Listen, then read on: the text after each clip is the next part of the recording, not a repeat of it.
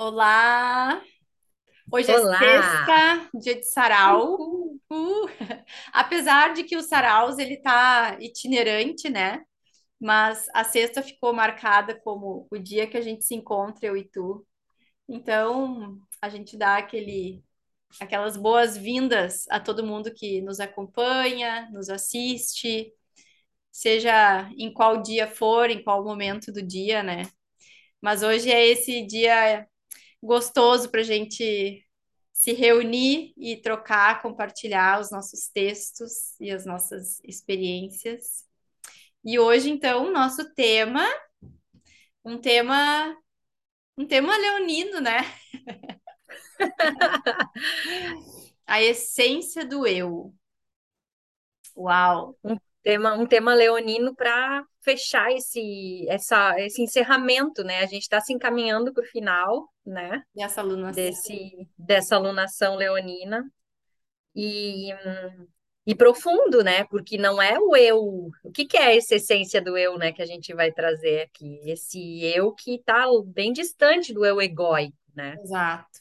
E até para quem está chegando, talvez agora, né, nesse novo formato, é, eu estava pensando sobre isso, porque o que que a gente faz, né? A gente escolhe um tema, esse tema surge para nós de forma, é, eu ia dizer aleatória, mas não é aleatória, ele é intuitivo, né? Conectado com algo que a gente sente. E, e eu fiquei pensando, Lê, eu disse, olha o exercício que nós duas estamos fazendo, né? Porque eu estou falando isso até para incentivar as pessoas que nos assistem a, a fazerem o mesmo que a gente faz, né?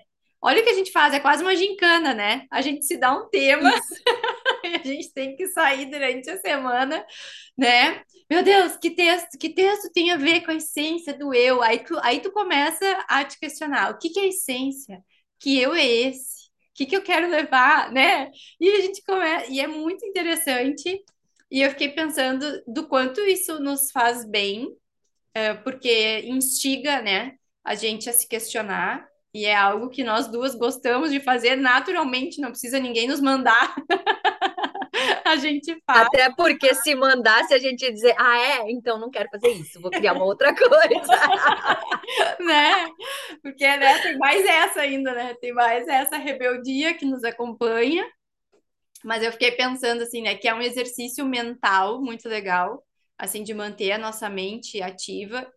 E, e esse exercício investigativo, assim, né, do, do mundo interno e das percepções que a gente vem tendo, né, sobre os temas. Então, eu fiquei, eu, sabe, eu fiquei eh, refletindo o quanto o sarau me coloca nesse movimento interno de, de construção, de análise, de percepção. É, e isso é muito legal, né? Isso é muito Isso. válido. Em primeiro momento é esse essa gincana que nem tu falou, é esse desafio de encontrar, né? Ai, mas qual que é o texto? E aqui em nenhum, em nenhum momento a gente está se colocando como experts nesse assunto. O que a gente quer mesmo é problematizar, é trazer esse tema para a pauta. Né? Inclusive, quanto, quanto mais opiniões diversas, mais perspectivas diferentes a gente vai ter. E isso já acontece de uma forma dupla aqui entre nós duas né? Porque os assuntos, e não quer dizer que são uh, contraditórios, mesmo que sejam contraditórios, mas eles vão se complemen- com- complementando, vão somando camadas.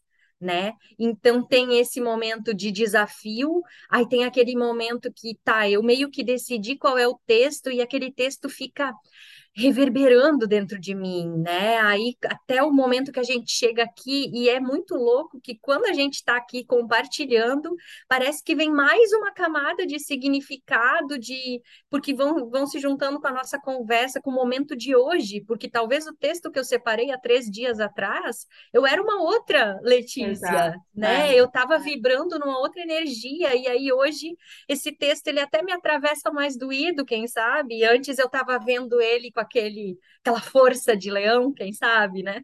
É. Isso é muito legal. A gente fala disso também, né? Do quanto a gente vai revisitando os próprios textos, né? Que a gente já leu e, e eles têm uma outra característica. E é isso assim também, né?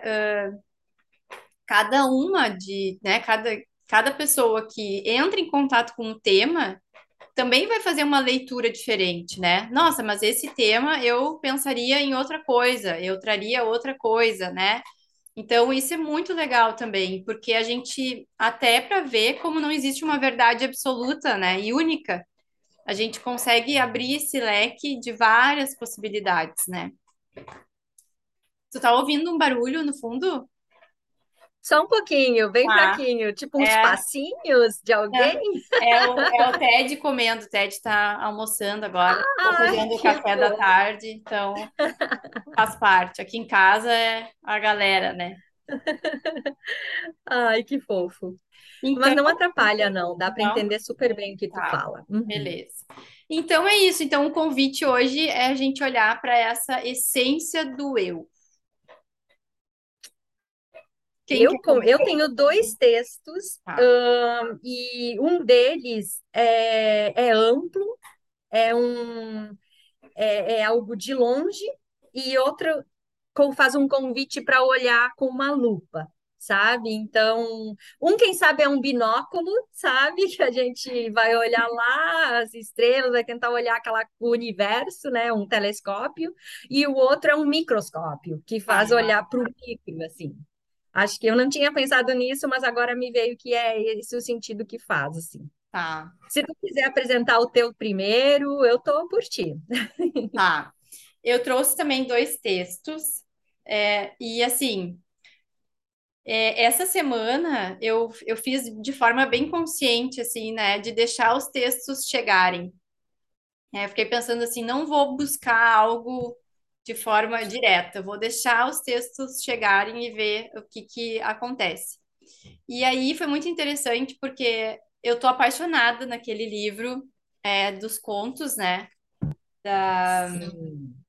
O que da Nancy, descobriu? é, da Nancy Mellon, que é O Corpo em Equilíbrio.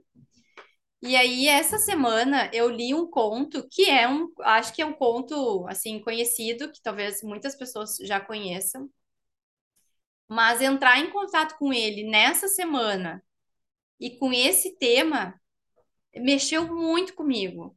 Mexeu muito comigo. E aí eu pensei assim, tá, eu vou levar. É o, é o livro que eu tô apaixonada. Eu acho que isso é legal também, assim, né, da relação com o livro, assim.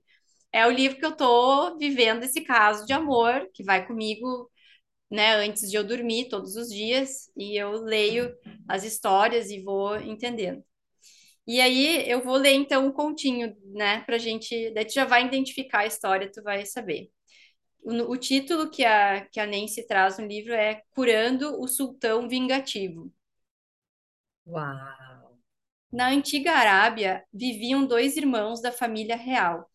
O mais velho, o sultão Riar, governava no sul, e o mais jovem no norte. Um dia, o sultão Riar convidou seu irmão para visitá-lo. O irmão caçula preparou-se para sua viagem, juntando sedas, escravos e concubinas para oferecer como presentes ao seu irmão. Então ele se pôs a caminho no frescor da noite. Mas ao sair dos portões da cidade, ele se lembrou de uma caixa coberta de joias com a qual queria presentear o irmão. Então retornou ao palácio. Ao se aproximar do seu quarto real, ele ouviu o som de risadas. Aproximando-se lentamente, viu a esposa se divertindo em sua cama com um cozinheiro encebado. Ele ficou furioso. Se isso acontece quando eu estou nas proximidades do palácio, o que essa mulher não fará enquanto eu estiver longe? Sacou sua cimitarra, irrompeu no quarto e, com um golpe, cortou os dois em quatro pedaços. A seguir, retornou aos seus homens e prosseguiu com sua viagem. Enquanto viajava, ele ficou doente e pálido. Quando chegou a seu destino, o irmão mais velho havia preparado um banquete e uma comemoração para ele. Mas o mais jovem não estava interessado em comida. O irmão chamou os médicos. Depois de várias semanas, o mais velho convidou o caçula a ir caçar com ele, mas ele se recusou. Em vez disso, passava o tempo vagando, perturbado pelo palácio. Enquanto errava de quarto em quarto, por acaso ele olhou através de uma janelinha de treliça em um dos pátios do andar inferior. Ali ele viu a esposa do seu irmão mais velho farreando com os escravos. No momento posterior, ele revelou ao irmão o que havia visto. Ao saber da infidelidade da sua esposa, tamanha loucura dominou o sultão Riar que ele também matou a esposa e jurou repetir essa vingança para sempre. A cada dia, uma nova donzela era procurada e encontrada para satisfazer seus desejos destrutivos. Ele passava a noite com ela e depois ordenava sua execução no dia seguinte. E isso continuou noite após noite, até que as mães e os pais fugiram com suas filhas e rezaram para que seu reinado chegasse ao fim. Acontece que o grão-vizir do sultão tinha duas filhas, Sherazade, a mais velha, a mais velha das duas, amava ir ao mercado para escutar os contadores de histórias. Era espirituosa, sábia, culta e articulada. Ela guardava na memória todas as histórias que ouvia. Além disso, estudava ciências e todas as outras artes. Durante muito tempo, ela ouvia falar do rei que, em sua loucura, casava-se à noite e matava de manhã. Ela sofria profundamente com as coisas que ouvia. Um dia, ela procurou o pai e disse: Pai, você atende a um pedido meu? O vizir adorava a filha e disse: Claro, minha querida, qualquer coisa. Então, me deixe casar com o sultão. O pai, atordoado, replicou: Você sabe o que vai acontecer? Pai, se você não me der permissão, eu mesma vou procurar o rei. O vizir conhecia a filha muito bem. Quando ela decidia alguma coisa, nada fazia mudar de ideia. Então, ele procurou o rei e contou-lhe o que a filha desejava. Você sabe que eu fiz uma execução para você e suas filhas, disse o sultão. Meu senhor, isso é o que a minha primogênita deseja. Muito bem, eu vou me casar com ela e amanhã ela morrerá. Mas Sherazade tinha um plano. Ela disse à irmã Dunyazade: Hoje à noite, depois que o rei tiver o que ele deseja, eu vou mandar chamar você. Vire-se para mim e diga: Por favor, minha irmã, conte-me uma das histórias maravilhosas que você muitas vezes me contou antes de dormirmos. Talvez isso possa nos salvar. Então, naquela noite, o rei se casou com Sherazade. Quando estavam quase indo dormir, ela voltou-se para ele. Por favor, senhor, Deixe-me dizer adeus à minha irmã antes de chegar a madrugada, e com ela a minha execução. O rei respondeu impaciente: Mande buscá-la. Logo, Dunhazade ajoelhou-se aos pés da cama e disse: Por favor, minha irmã, conte-me uma das histórias que você tantas vezes narrou para mim antes de dormir. Sherazade pediu permissão ao rei e então ela começou. O tempo passou, a madrugada se avizinhou ela contou sobre um pescador, um rei transformado em pedra e um espírito mágico. Assim que a luz apareceu no horizonte, ela parou. Bem, e o que aconteceu depois? perguntou o rei. Ela respondeu: Meu senhor, com minhas desculpas, só posso contar histórias à noite. o rei concordou em esperar até a noite seguinte, quando a noite chegou, ela terminou a história e começou outra. O rei também quis ouvir esta até o fim. Mais uma vez, quando a madrugada iluminou o horizonte, ela ainda não havia terminado. Ele teve que esperar novamente pela parte seguinte. E assim, isso prosseguiu noite após noite. A cada manhã, o vizir aparecia com um lençol enrolado para levar o cadáver da filha, mas ela sempre o cumprimentava radiante de vida.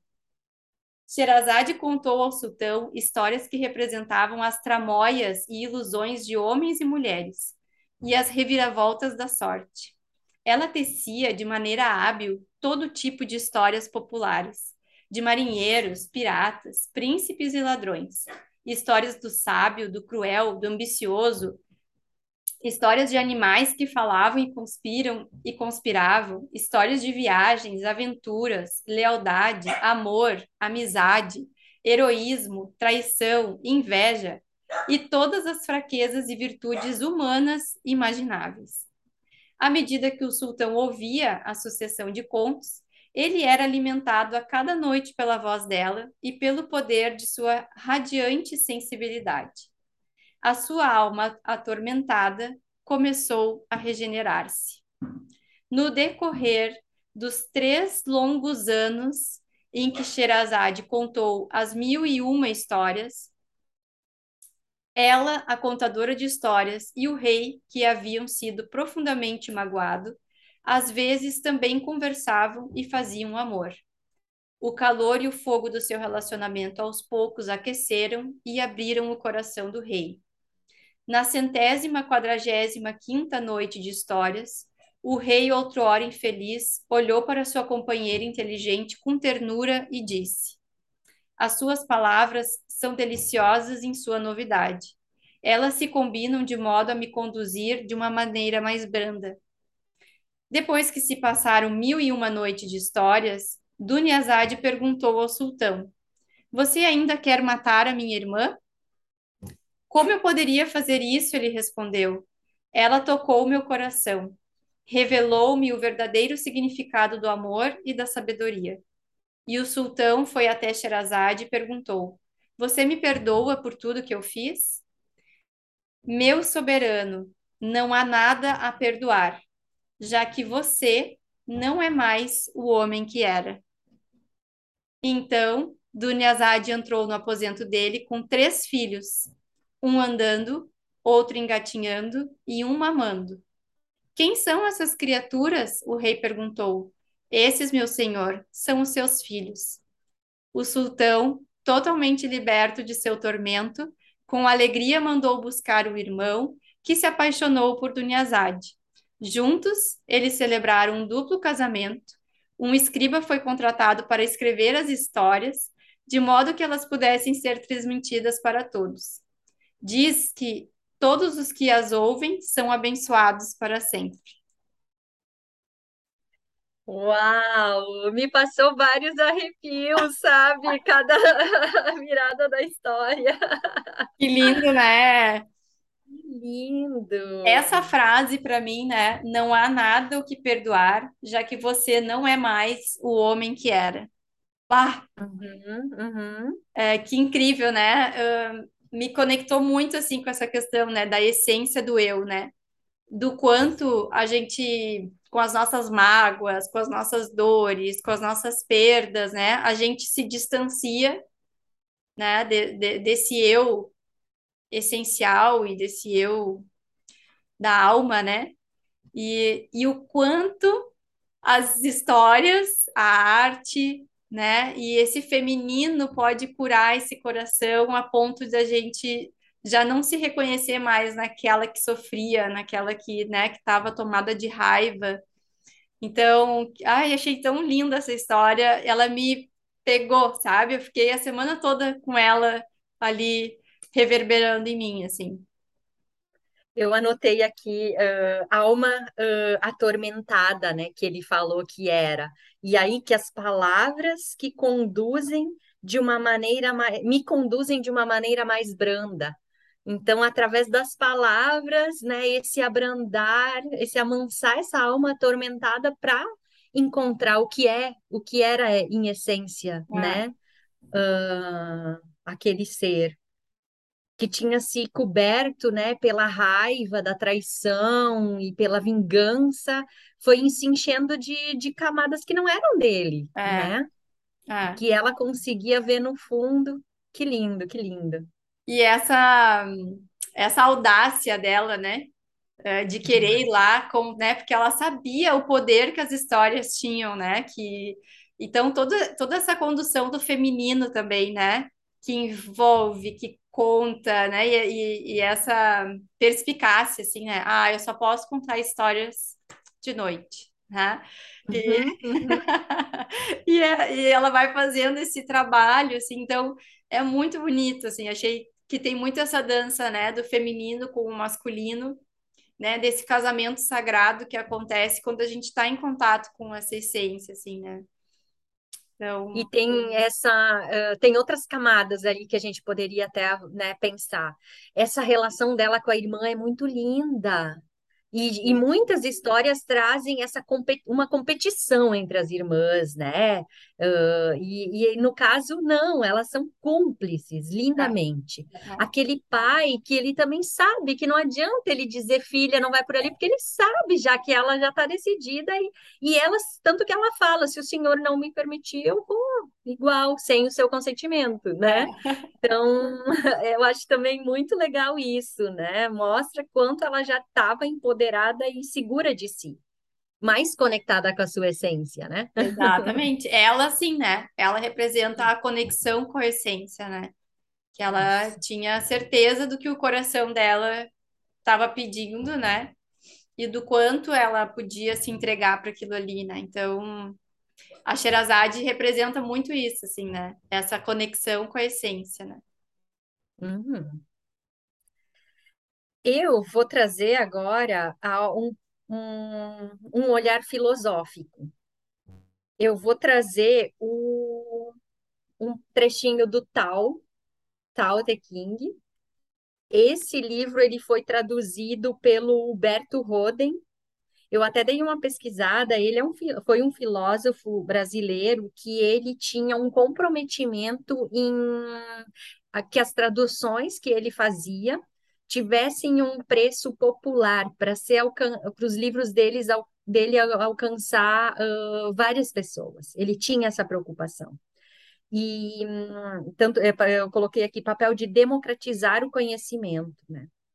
E ele fez a tradução desse livro, do Lao Tse, ele fez também tradução da Bíblia, de, de acho que, se não me engano, do Novo Testamento, uh, e também do, do Evangelho, ele fez tradução, uh, e do Bhagavad Gita, que também é, são esses livros que ele chama aqui de livros máximos da humanidade.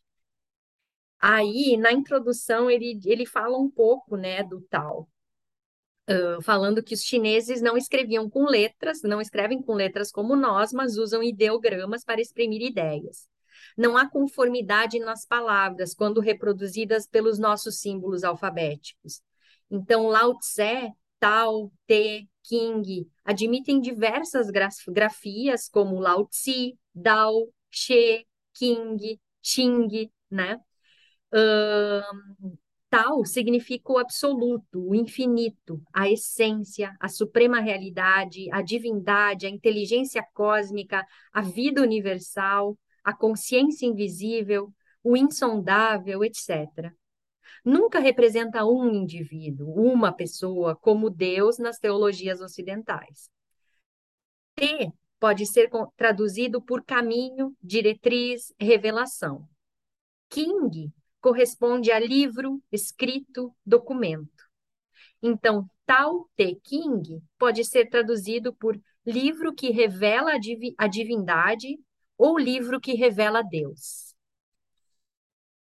Aí ele fala ainda mais um trechinho da, da introdução.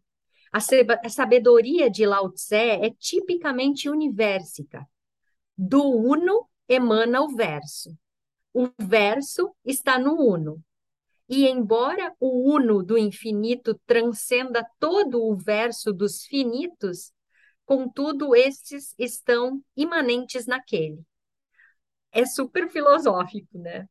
O tal em torno do qual gira este livro pode ser considerado como sendo a divindade, o absoluto, o infinito, o eterno, o insondável, o uno, o todo, a fonte, a causa, a realidade, a alma do universo, a vida, a inteligência cósmica, a consciência universal.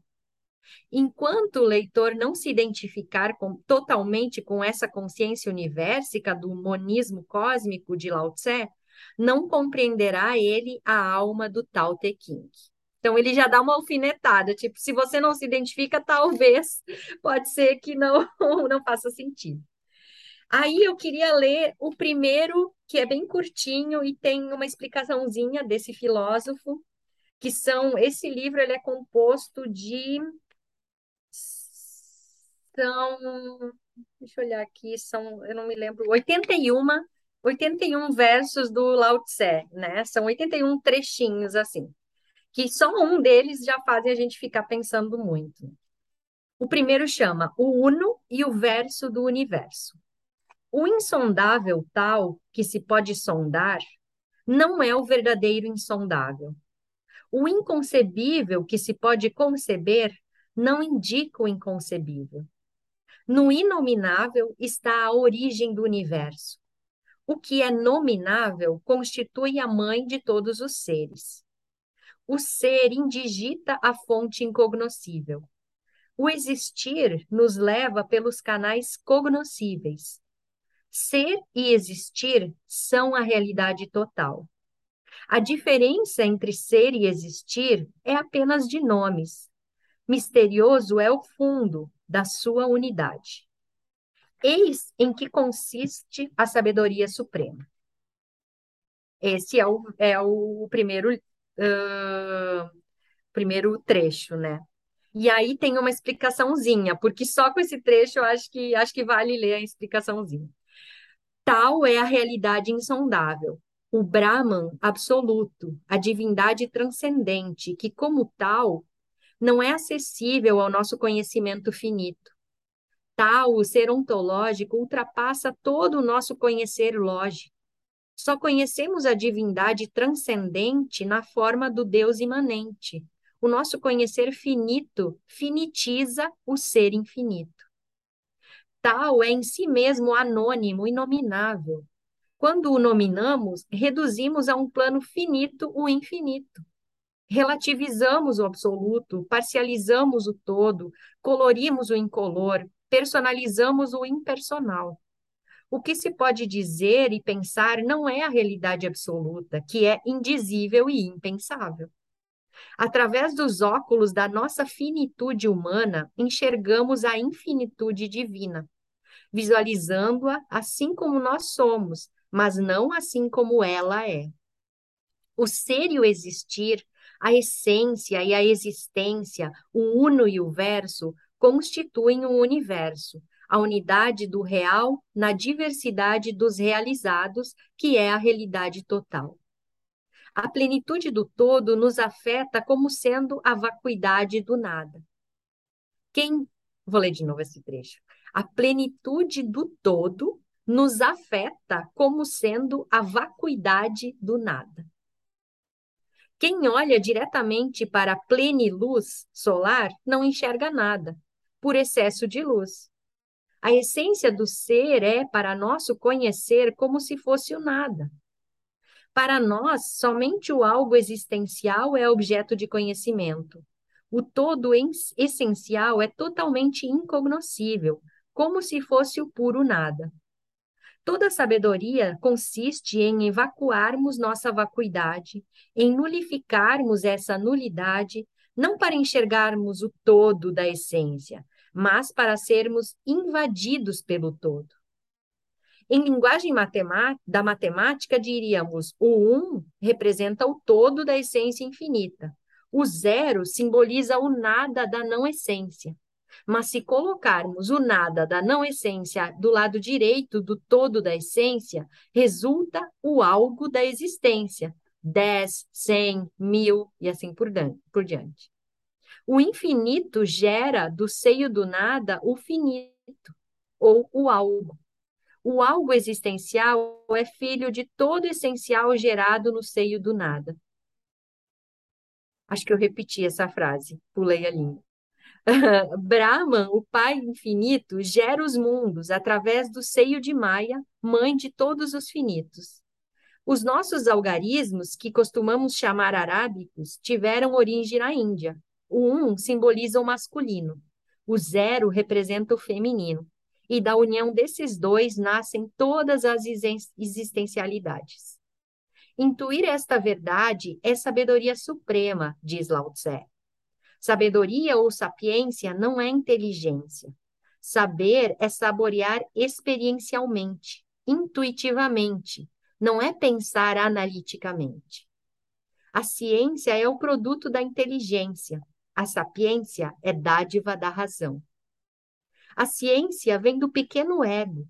A sapiência brota da fonte do grande cosmos, que no homem se revela como o eu e flui pelos canais humanos. se esses estiverem devidamente desegoificados e firmemente ligados à fonte cósmica. O cosmo plenitude plenifica a ego vacuidade. Então, o que fica para mim é isso que a gente estava falando também, né? Uh, dessa experienciar a vida, desse, desse, desse sentir a vida intuitivamente, né? E o quanto talvez o convite aqui seja esse, para a gente encontrar a essência do eu, a gente precisa sair do nosso eu e tentar se conectar com essa essência de algo indizível e inimaginável na nossa, né, com a nossa pequenez humana dessa experiência que a gente está vivendo, né? Então acho que o convite é meio que isso, assim. E o quanto a gente precisa desse eu para conectar com esse todo, né? Isso. Isso. E, e, é muito bonito, assim, né? Porque ele já, ele já sai falando. Isso é o, a, todo o embasamento, né, da medicina chinesa, né? Vem, então, é, muita coisa que tu foi falando, fui me lembrando das minhas aulas de medicina chinesa, que a primeira aula que eu tive, que era muito filosófica, eu fiquei, nossa, eu não entendi nada, mas fez tanto sentido. É isso, sabe? Eu não entendi com a minha razão, com a minha lógica, mas em algum lugar do meu ser eu. Nossa, isso faz tanto sentido para mim, como isso, né? Eu quero saber mais como isso funciona. E, e a medicina chinesa é muito isso, assim, né? Porque tu vai. Tu, a, tu tem, tu cria uma lógica para passar, né? Então o professor acabava tendo uma didática, mas muita coisa vai se revelando conforme o tempo vai passando né? E aí tu vai dizendo, nossa, então é isso, assim, né? E aí, nessa primeira parte, ele já fala isso, assim, né? Que o tal que a gente consegue descrever e nominar não é o tal. Ele já passou por um contorno que uh, foi, uh, digamos assim, né? Eu já coloquei a parte da minha da minha energia, da minha essência nessa descrição, né? Então eu, eu já quero usar uma palavra que agora me fugiu. Eu já contaminei, né, Isso. com as minhas experiências, com as minhas vivências. Então eu nunca vou conseguir uh, chegar nesse todo, né? Mas é isso, é ter uma ideia, né? É ter uma ideia. A gente consegue dar contornos. Dar contornos. Mas nunca consegue dizer, ó, pega aqui, Isso. né? Tu sabe, e... contorna, é mais ou menos por aqui, entendeu? E essa, e essa, essa imagem eu gosto bastante, assim, né? Que se a gente olha direto para o sol, a gente Isso. fica cega, a gente não enxerga nada, porque é muita luz, muita luz. Então tem que ser aos pouquinhos, né? Tem que, né, ter um, ah, por aqui tu dá uma olhadinha, né? E aí tu recebe um pouquinho desse sol e, e tu é inundada por esse sol. E aí tu consegue dizer, tá, acho que isso aqui se aproxima, né? Da... A gente tem vários momentos, assim, né? De experiências, por exemplo, é de, né, de práticas de meditação, de vivências que a gente tem, que a gente tem essa sensação, assim, de, de chegar muito próximo disso que a gente acha que deve ser, né? Essa esse todo, essa essência, essa e a gente diz uau, né? Eu acho que deve ser assim. Mas uhum, a gente não uhum. tem como como dizer, né?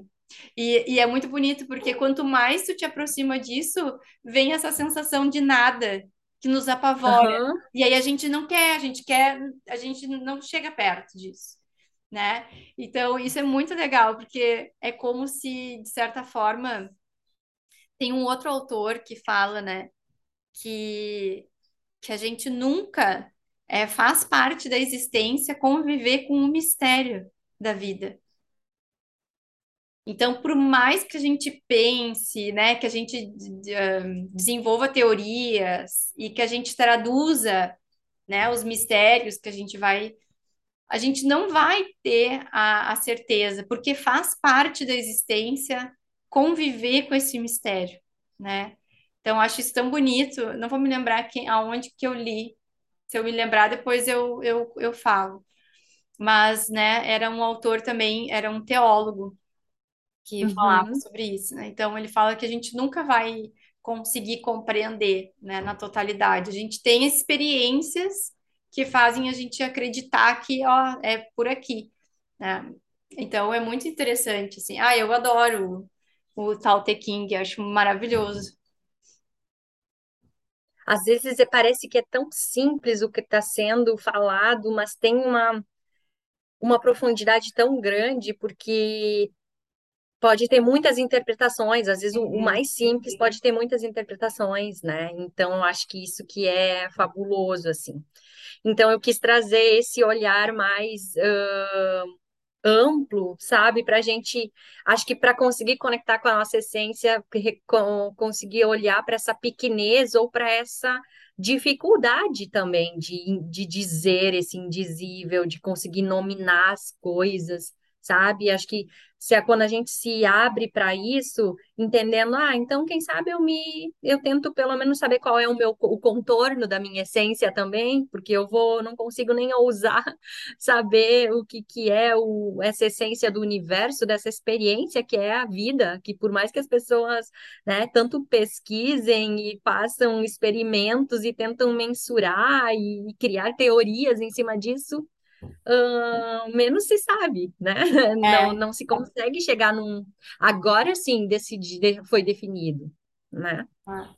Eu fiquei pensando no, no que o Jung fala muito também, né? Que é esse self, que, que é isso, né? Que é, é esse contato com, é, com essa consciência que traz uma sabedoria do todo mas que precisa de um contorno egóico para se manifestar, né? Então, durante a nossa caminhada, a gente vai fazendo esse processo de individuação, né? Que é justamente chegar nesse self que conecta com essa essência, né? Que é aquilo que cada um vem fazer aqui, que é único, né? Que é individual e que conta uma história de toda uma existência, né? Não é desse recorte de agora. Né? Então, o Jung bebeu dessas fontes também para para trazer essa teoria, assim, né? Então, isso é muito legal também de, de ver, né? Total, total. Eu, eu ia te sugerir, se tu quiser trazer o teu segundo texto, que é esse do micro, e eu acho que o meu vai, meu segundo texto talvez vai fechar com esse olhar do, do micro hum, também. Tô, tô achando. Pode ser. Tá. Uh, esse segundo texto, olha que coisa curiosa, né? É um texto que eu já tenho ele desde 2015 num caderno. Eu lembro que eu encontrei ele na internet e eu acho que foi alguma página que caiu do ar, porque agora eu não, eu não encontrei mais ele. Eu procurei, eu vasculhei, eu tentei, tentei saber mais desse autor, que eu também não sei aonde ele foi parar. Olha Uau. que coisa mais curiosa. Uhum. Eu até cogitei de não trazer esse texto, porque eu, meu Deus, mas essa fonte não é nenhuma fonte tão segura assim, porque eu não consigo nem provar quem é esse cara. Daí eu, não, eu acho que até essa história é interessante, eu vou inclusive falar dela, né? Porque ele também tem textos, ele é um filósofo, inclusive aqui do Rio Grande do Sul, pelo que eu tinha anotado, de Novo Hamburgo. E o nome dele é Martinho Carlos Rost. E ele tem alguma, alguns comentários em alguns blogs, ele tem comentário também sobre uh, UFOs, né? Sobre, sobre extraterrestres. Daí eu até fiquei pensando, criando uma teoria da conspiração na minha cabeça. Claro, tiraram ele daqui, quem sabe ele foi abduzido. Foi abduzido. Ele não tem página no Instagram, ele não tem perfil, ele não tem mais nada, não tem blog, ele não tem livro. As pessoas disseram, alguns blogs comentam que foi do livro dele, eu procurei e não consegui achar nada. Oh, meu Deus. Martinho, Martinho está escrevendo de outras estrelas e planetas. É isso. Mas esse texto ele é tão bonito que eu quis trazer. Eu até tô com a pá... é uma página solta do meu caderno que ele tá colado assim, olha. Ai, que amor! Uhum. E aí, o, o título do texto é Conhece-te a ti mesmo. Eu acho que eu já li um trecho dele em algum dos nossos saraus, mas hoje eu vou ler ele inteiro. Tá.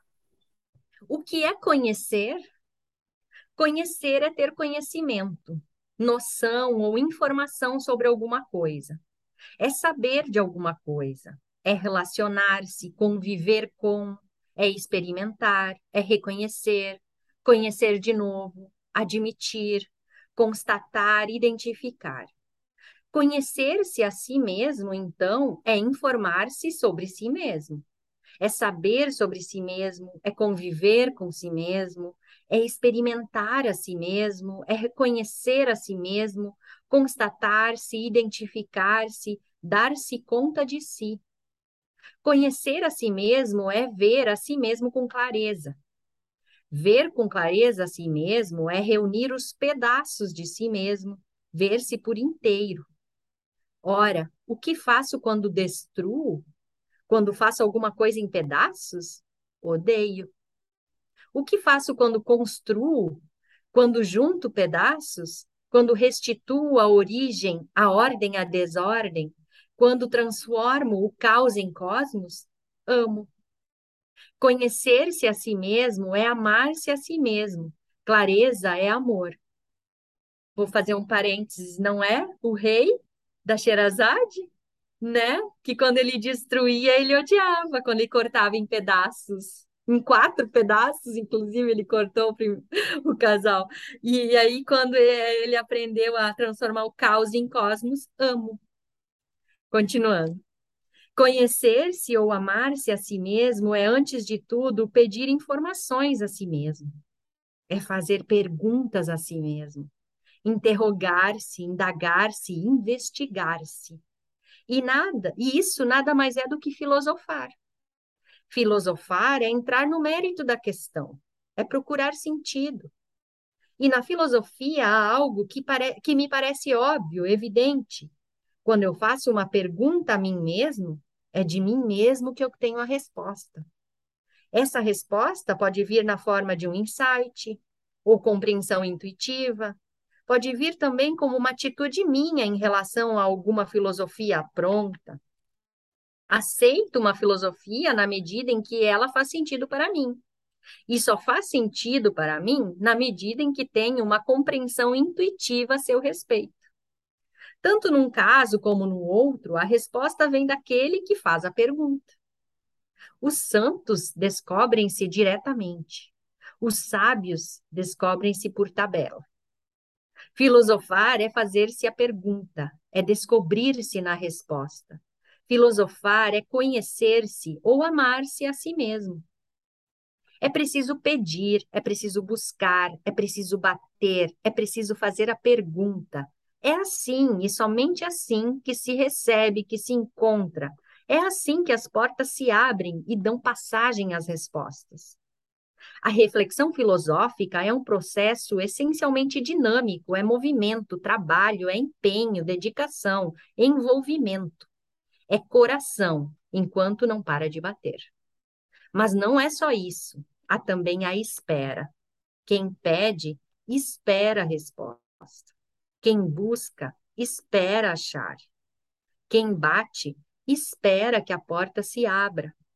Quem pergunta, espera a resposta. Esperar é ter esperança em alguma coisa, é contar com alguma coisa. Esperar é ter fé, certeza intuitiva que se veste de pergunta. Quaisquer que sejam as perguntas que eu me faça, elas trazem em si mesmas a certeza das respostas. Se eu me pergunto quem sou, é por estar certo de ser alguma coisa, que só falta identificar.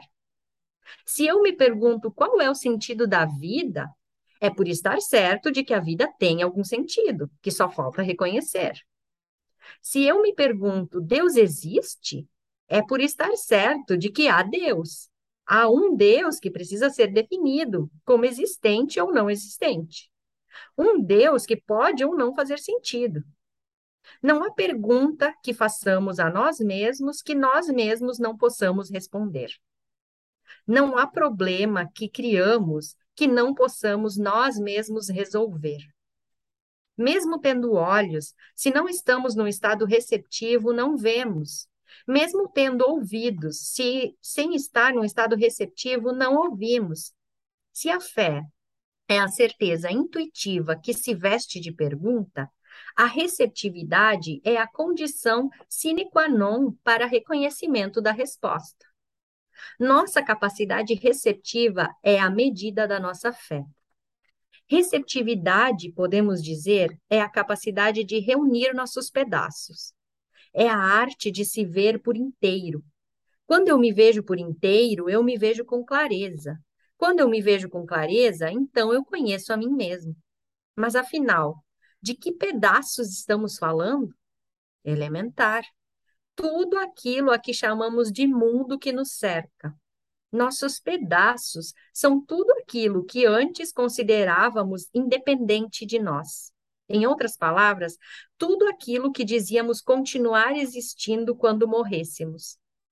Nossos pedaços são aquilo a que Jung deu o nome de projeções pedaços de nós mesmos que, por um momento, parecem adquirir vida própria. Trata-se da avidia, a ignorância, de Maia, a ilusão. Estamos falando de nossa tenra infância espiritual, de nossa incapacidade de dar formas às nossas certezas intuitivas, de uma fase no processo que vai da inconsciência à consciência de nós mesmos. Amo-me quando me vejo por inteiro por inteiro, já não sou mais eu, sou o mundo. Amo o mundo. Esse amor é ágape.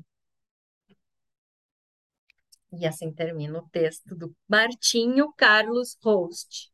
Esse fantasma filósofo. Vai que, vai que o Martinho assiste o nosso sarau, entra em contato com a gente, Martinho. Que, que Por favor.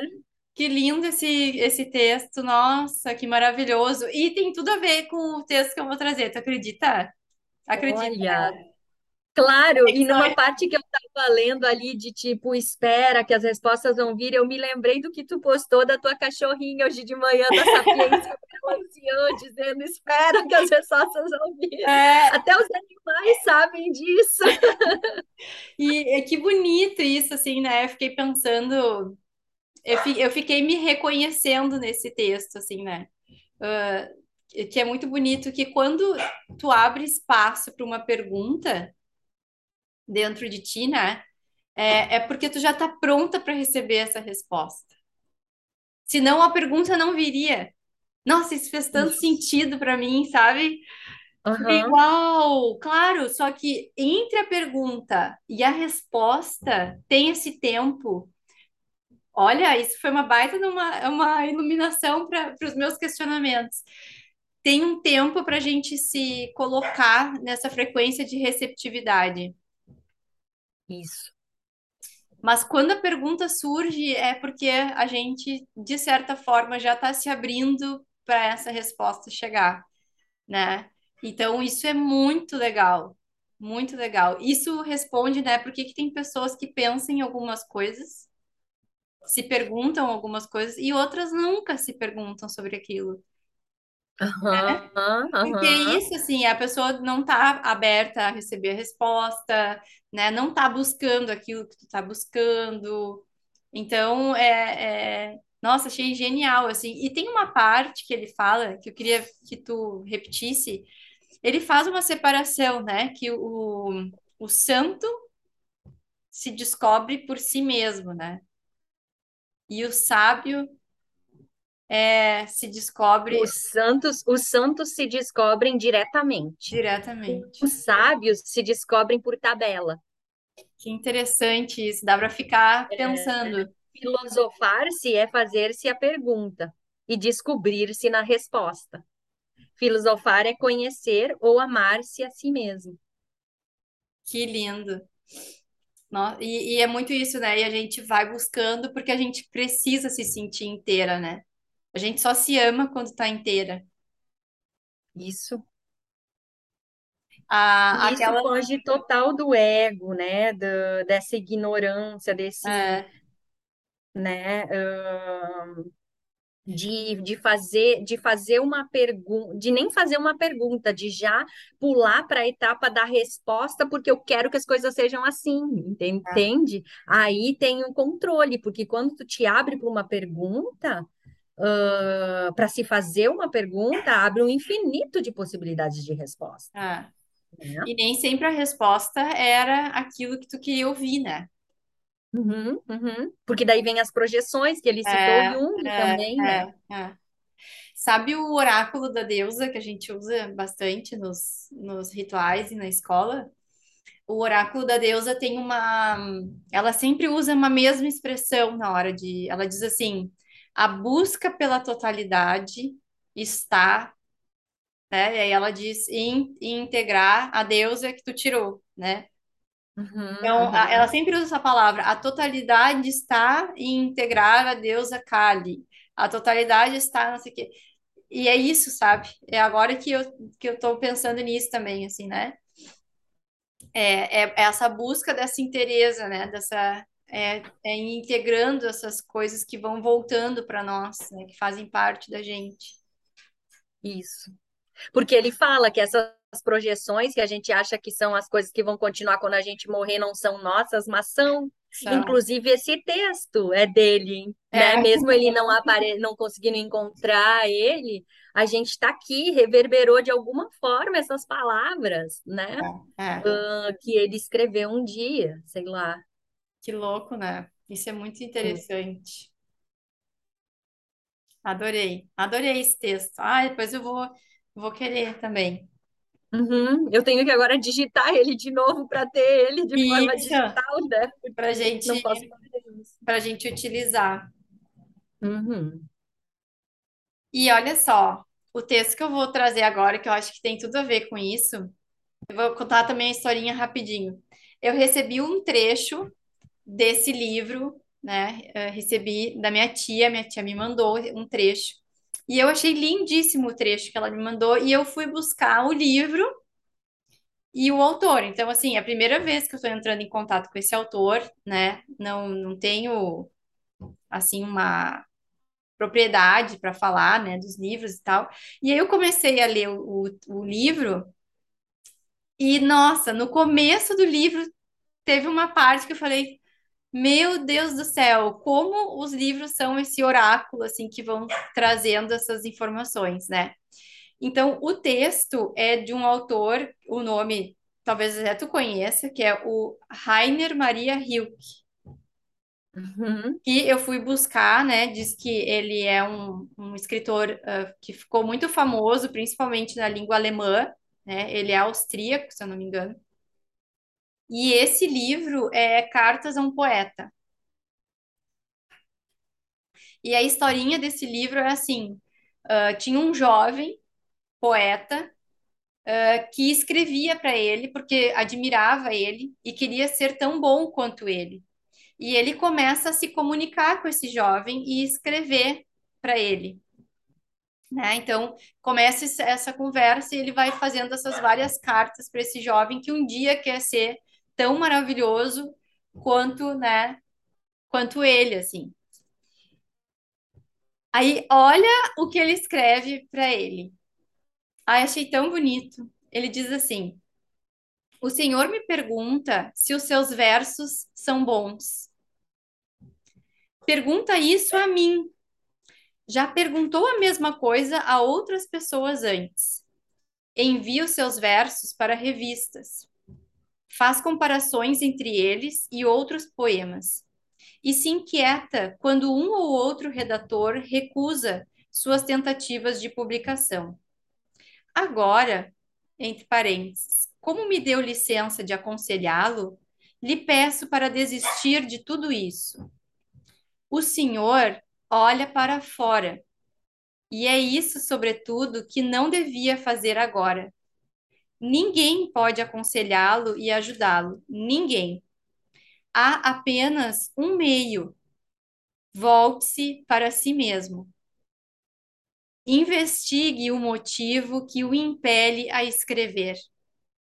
Comprove se ele estende as raízes até o ponto mais profundo do seu coração. Confesse a si mesmo se o Senhor morreria caso fosse proibido de escrever. Sobre tudo isto, pergunte a si mesmo na hora mais silenciosa da sua madrugada: preciso escrever? Desenterre de si mesmo uma resposta profunda. E se ela for afirmativa, se o senhor for capaz de enfrentar essa pergunta grave com um forte e simples preciso, então construa sua vida de acordo com tal necessidade. Sua vida tem de se tornar, até na hora mais indiferente e irrelevante, um sinal e um testemunho desse impulso. Então, se aproxime da natureza. Procure, como o primeiro homem, dizer o que vê e vivencia, e ama e perde. Não escreva poemas de amor.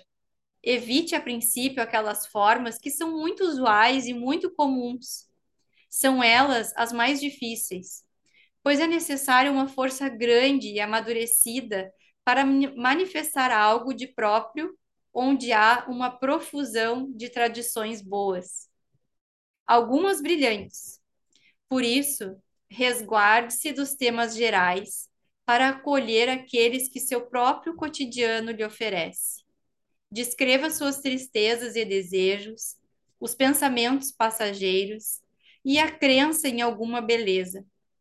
Descreva tudo isso com sinceridade íntima, serena, paciente e utilize para se expressar as coisas de seu ambiente, as imagens de seus sonhos e os objetos de sua lembrança. Caso seu cotidiano lhe pareça pobre, não reclame dele, reclame de si mesmo. Diga para si mesmo que não é poeta o bastante para evocar suas riquezas, pois para o Criador não há nenhuma pobreza e nenhum ambiente pobre, insignificante. Mesmo que estivesse em uma prisão cujos muros não permitissem que nenhum dos ruídos do mundo chegassem aos seus ouvidos, o Senhor não teria sempre a sua infância, essa riqueza preciosa, régia, esse, esse tesouro das recordações? Volte para ela a atenção. Procure trazer à tona as sensações submersas desse passado tão vasto. Sua personalidade ganhará firmeza sua solidão se ampliará e se tornará uma habitação à meia luz, da qual passa longe o burburinho dos outros. E, de, e se desse ato de se voltar para dentro de si, desse aprofundamento em seu próprio mundo, resultar em versos, o Senhor não pensará em perguntar a alguém se são bons versos. Também não tentará despertar o interesse de revista por tais trabalhos, pois verá neles seu querido patrimônio natural, um pedaço e uma voz de sua vida. Uma obra de arte é boa quando surge de uma necessidade. É no modo como ela se origina que se encontra seu valor. Não há nenhum outro critério.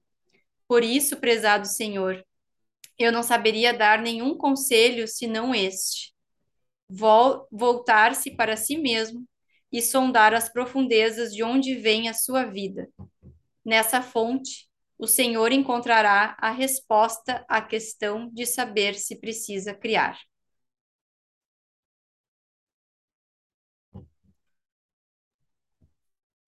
Que demais! Que acho que é, eu acho que eu gostei que tu deixou esse texto para o final porque o que me pegou mesmo, né, é, essa, olha essa necessidade de validação externa, né, e não é ali que está a resposta, não é na validação. E aí, tu achou bom esses versos que eu escrevi? Era isso que ele queria saber do poeta, uma pessoa que ele admirava, é. né? Não, e a gente faz isso o tempo todo, né?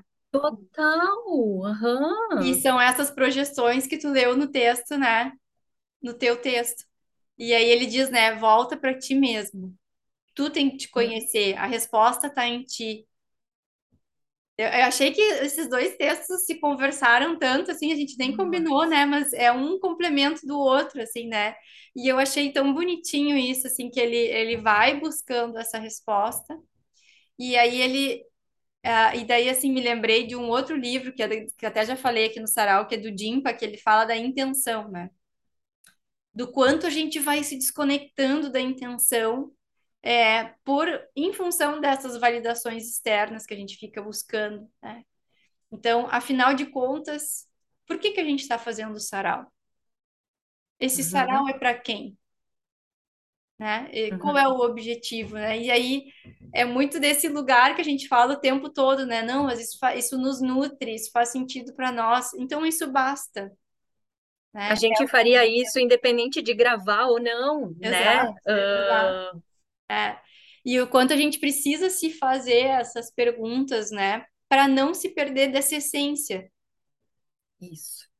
Eu acho que, né, eu, esse texto me tocou tanto porque a gente fica tão preocupada com os resultados e, e da onde e a, onde as coisas que a gente faz pode nos levar, né?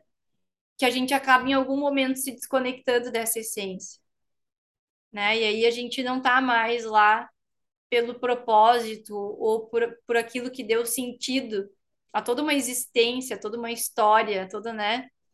Então, eu vejo assim, né? Hoje a gente anda muito longe dessa essência. E uma das, e eu acho que uma das dos motivos é muito isso, a gente está buscando fora, né? O se encontrar no outro, a validação do outro, ah, esperando que o outro. Então, assim, eu só vou escrever se tu me disser que meus textos são bons. Né? Eu busco esse alguém que diga para mim, tu pode escrever. A gente fala muito disso, né? Ah, Isso, eu acho que é um perigo, assim, né, do ser humano, porque ah, me veio agora uma lembrança de como é comum ah, a gente entrar nesse, nesse fluxo de fazer as coisas sem se perguntar, e quando vê, tu tá ah, ajeitando o teu cabelo da forma que todo mundo tá ajeitando, tu tá comprando as roupas que né, estão te induzindo a comprar, para de se questionar sobre tudo assim na tua vida, né? é, Tem um vídeo que, colo- que foi uma pesquisa que fizeram assim, tipo, em várias experiências diferentes assim, para ver como meio que é esse efeito manada, sabe? Aí tem uma, umas pessoas esperando dentro de um consultório. Eu lembro dessa cena, por exemplo, as pessoas estão dentro de um consultório esperando e toca uma buzina quando toca uma buzina, uma das pessoas levanta, faz algo diferente. Aí todo mundo olha, tipo, que, que estranho essa pessoa fazendo isso. Aí, com o passar do tempo, se repete, essa pessoa mantém fazendo aquilo, todo mundo começa a levantar quando toca essa buzina, e as pessoas nem sabem por que que elas estão fazendo aquilo, sabe? Elas é, não é, perguntam, mas olha, tem que fazer isso. Sabe? É muito maluco quanto o ser humano, apesar de ser dotado de todo esse senso crítico, é nosso isso, sabe? E por que que às vezes a gente usa esse senso crítico para apontar o dedo para os outros, para dizer, olha só, fulano lá, sei lá, usar aqui, tipo, por muito tempo as pessoas pintaram o cabelo quando elas estavam de cabelo branco, começavam a ficar de cabelo branco. Daí, a come- né, algumas pessoas começaram a não pintar. Olha só, fulano lá não pinta o cabelo, não sei o quê, sabe? Começaram a apontar. Até tem um vídeo da Cláudia Raia postando esses dias. Gente, se eu quero, eu pinto, se eu quero, eu faço isso, eu quero, eu sou livre, sabe? Então, olha que ponto chegamos, a gente precisa se rebelar, ser rebelde para poder ser livre nas é, nossas escolhas, né? é, é. E é muito isso, assim, né? E por isso que a gente vai se desconectando tanto dessa essência, eu acho, né? Porque Hum, chega uma hora que a gente não consegue nem fazer essa, essa, esse parar para se escutar e, e se fazer essas perguntas. A gente nem se pergunta. A gente vai seguindo, né, o fluxo, todo mundo está fazendo isso, eu vou fazer também, todo mundo, né? E aí essas perguntas nos nos aproximam dessa essência, né? Que talvez a gente, que nem ele falou, né? Que nem o Tal fala, talvez a gente nunca vá che- chegar numa conclusão de dizer assim, ah, esta é a minha essência, né? Mas a gente consegue sentir quando a gente está próxima dela e, e vivendo conforme essa essência, né? Eu, eu sinto no meu corpo quando eu estou na minha essência e quando eu estou performando uma uhum, coisa que não sou eu uhum, uhum, né? Então isso começa a me, sei lá, me incomodar, isso começa, né, a me adoecer, isso começa a me cansar, né? É muito interessante da gente perceber, né? Isso é lindo, porque ao mesmo tempo mostra um potencial, por isso que existe o teatro, por isso que a gente pode Exato. se colocar, né? Tu pode ser um assassino, né? Sem ser um assassino, e, ou, ou as histórias, né? A gente, é, a gente tem isso, mas aí é, e, e uma coisa é performar e se adaptar aos ambientes que a gente frequenta e tal. Outra coisa é se desconectar, é se descolar do que é nosso eu em essência. isso, É, eu acho que essa é a consciência que a gente está trazendo aqui. É, Hum, é isso aí. Muito legal. Adorei. Adorei os textos e adorei a, a conexão. muito, muito. Que legal. Que legal. Lê, para a gente terminar, sabe o que que eu ia te pedir? Fala um pouquinho do Clube de Clarice, que tu vai começar agora, semana Ai, que vem. boa. Aqui um Então, convite para o pessoal. é isso, né? Ah, na terça-feira vai começar um clube de leitura que chama Lê Clarice. Que a proposta é, é ter justamente um momento na semana para que a gente leia algo da Clarice Lispector. E a minha ideia não é que seja mais uma coisa na semana. Ai, mas que texto eu vou ler? Eu não tenho livro. Ai, eu não, eu não, eu não tenho tempo para ler. A única coisa que precisa ter é o tempo para estar conectado com a gente das 5 e meia até umas 6 e 45 nas terças-feiras. E hum, eu vou projetar o texto, então a gente vai ler junto. Tem todo esse exercício da gente se concentrar e estar presente ali, né? E a ideia, eu vou selecionar textos curtos, para que a gente consiga ler um texto, falar um pouquinho dele e terminou aquele encontro, né? Aí no outro encontro são encontros ah, individuais, são encontros ah, independentes, né? Não vai ter uma sequência. Eu vou tentar fazer uma sequência, óbvio, porque a gente sempre tenta costurar, um texto vai trazendo o outro. Eu já tenho escolhido para começar, né? Que inclusive é o primeiro texto que a Clarice publicou na vida, assim. Ai, que legal. Então, aham. E, hum, e a ideia é trabalhar com contribuição consciente, que, que é essa contribuição livre. ãh, eu vou fornecer um Pix no final do encontro, se achar que vale contribuir, não tem valor. Inclusive, isso é um baita desafio, porque umas pessoas me mandaram e-mail assim, tá, Lê, qual é, para onde eu mando, quanto custa, ãh, e tal. Gente, não tem quanto custa, sabe? Inclusive, se pessoa, as pessoas quiserem participar e não contribuir com nada, não é essa a minha, a minha intenção é fazer, trazer esse exercício da contribuição consciente, que eu acho que é muito interessante trabalhar com isso, porque a gente está tão acostumado que as pessoas nos digam quanto custa as coisas, né?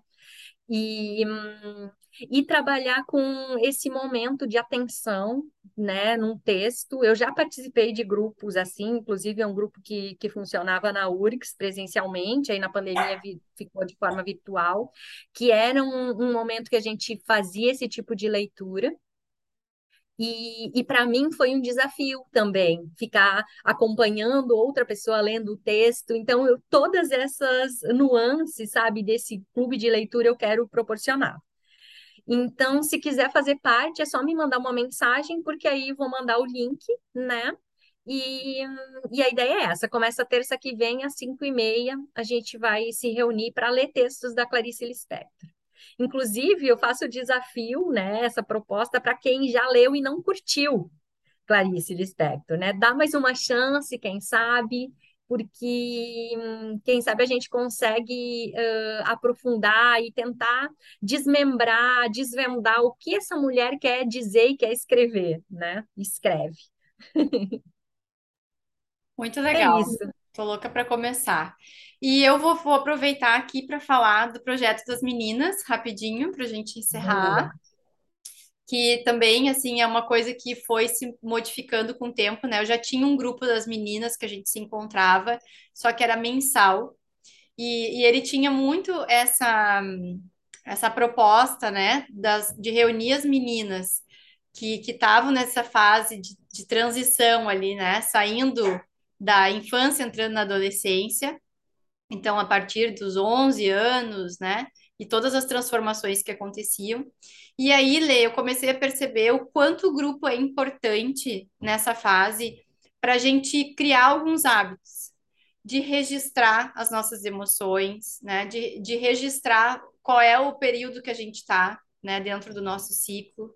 Entender essas nuances que uma hora a gente está de um jeito, outra hora a gente está do outro e que se a gente não tem o grupo, isso acaba passando, porque não é um hábito que a gente tem, né? A gente, a gente vê nas mulheres adultas o quanto é difícil implementar esse hábito da escrita, do, do parar e se observar, né? Então, a proposta do grupo é muito essa.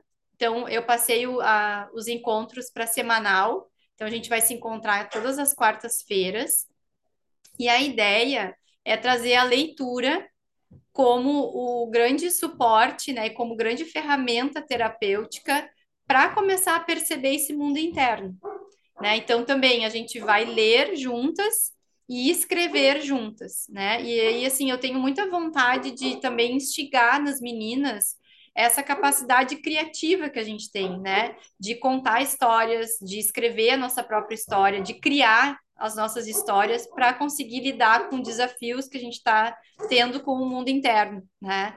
Então, acho que vai ser bem interessante. Vai acontecer todas as quartas-feiras, às 18 horas. Também, se quiserem saber mais informação e inscrições, entrem em contato comigo. Eu vou começar só no dia 31 de agosto, então tem mais umas semaninhas aí para se organizar. E, e, eu acho que vai ser muito interessante, assim, acho que é uma grande oportunidade, né, para a gente criar esse hábito da leitura, da troca, da imaginação, da criatividade, desde essa fase, né? Então, já chegar na vida adulta com isso sedimentado, assim, acho que eu fico pensando, nossa, se eu tivesse, né, uh, essa oportunidade de, desde lá naquela época, olhar para essas questões, entender, uau, ia ser sensacional, assim, né? Foi exatamente o que eu pensei. Como eu gostaria de ter tido um grupo assim, porque eu ficava sozinha no meu quarto com as minhas agendas, escrevendo e lendo, isso, e tentando isso. achar respostas e ouvindo músicas. E... Isso, isso. E aí a ideia é isso, né? Encontrar essa tribo de meninas que tem essa vontade, né? E essa necessidade de, de trocar. Acho, nossa, muito rico, assim, muito importante. Claro, claro, que legal. Que legal, baita oportunidade. Então é isso, feito os convites. estaria lá. ah, mas calma que, calma que, que calma que nós Calma, calma. É. Tem um Muito... monte de sementinhas sendo é... plantadas aí, calma. cultivadas. Calma, calma que... Eu me virei que a Mora estava querendo vir no meu colo aqui, mas desistiu. Ela estava me chamando. Não, e tu tá ouvindo uma cachorra latir? Uhum. Escuta, ela tá no portão lá fora, porque ela quer que eu vá lá abrir o portão para ela. Ai, olha só. É. Uhum. Chanel, tu espera, eu tô terminando de gravar. É. Ai, eu adoro essa vida real. ela tá lá, ela pula o muro para sair, mas ela não consegue pular para voltar. Ah, sim. Porque uhum. são alturas Aí... diferentes. Então, uhum, eu tenho que ir lá abrir, entendeu? Porque essa Ai, é a minha demais. função, inclusive, né? Eu estou aqui para ah, isso. Ah, não, a gente está aqui para servir os animais. é Mas é isso, então. Ai, ai, é isso. Acho que para encerrar, assim, né? Tudo isso que a gente propõe aqui, o Lê Clarice, o grupo das meninas, eles são expressões de uma partezinha das nossas essências, né? E daquilo que a gente conecta e faz sentido para a gente. Ah, então é isso. Isso. Algo que a gente faria mesmo que ninguém estivesse olhando, que a gente faria, tá. né? E se sente uh, em casa fazendo isso, né? O próprio sarau é isso também. É. Isso. Então, se, se tocou os corações de quem nos escuta, de quem nos vê, né? Uh, é só entrar em contato com a gente. E semana que vem a gente volta para mais um sarau. Isso. Obrigada, um beijo no coração de todo mundo. Um beijo, minha amiga. Obrigada. Beijo também, eu que agradeço. Tchau, tchau.